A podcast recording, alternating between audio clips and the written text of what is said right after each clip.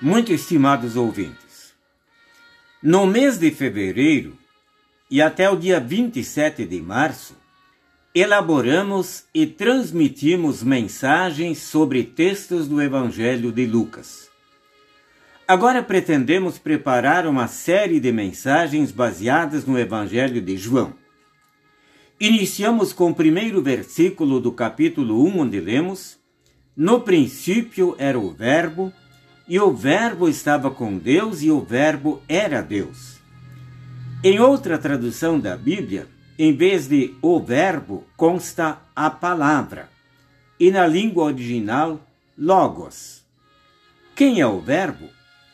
O versículo 14 explica: E o Verbo se fez carne e habitou entre nós, cheio de graça e de verdade, e vimos a sua glória glória como do unigênito do Pai.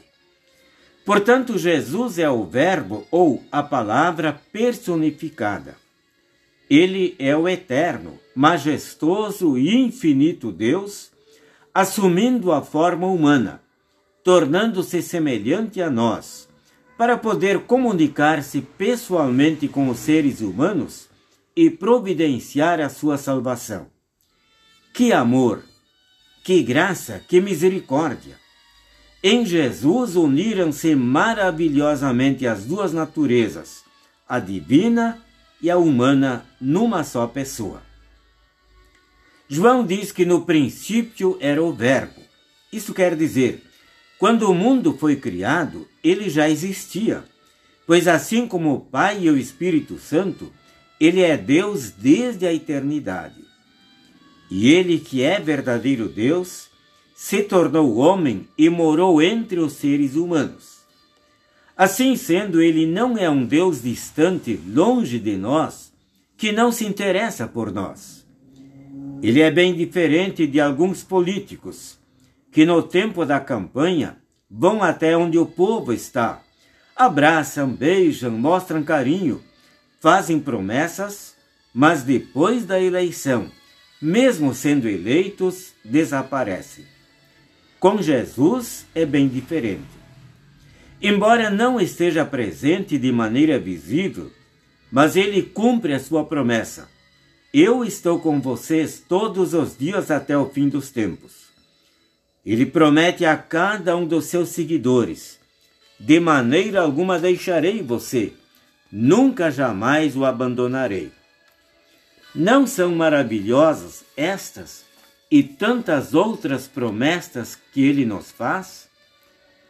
Na certeza de contarmos com a sua assistência e bênção, podemos dizer com Davi no Salmo 23: Ainda que eu ande por um vale escuro como a morte, não terei medo de nada, pois tu, ó Senhor Deus, estás comigo. Tu me proteges e me diriges. Prezado ouvinte, quando, por exemplo, você estiver angustiado, ele o compreende, pois passou por isso, especialmente na véspera de sua morte. Quando você sente dores, Jesus sabe o que isto significa, pois sofreu terrivelmente na cruz. Quando alguém abandona você, Jesus sabe exatamente o sofrimento que isto causa pois ele foi abandonado por todos. Jesus continua ao nosso lado e continua comunicando-se conosco através de Sua palavra e dos sacramentos. Isto é um grande alento e motivo de gratidão. Amém.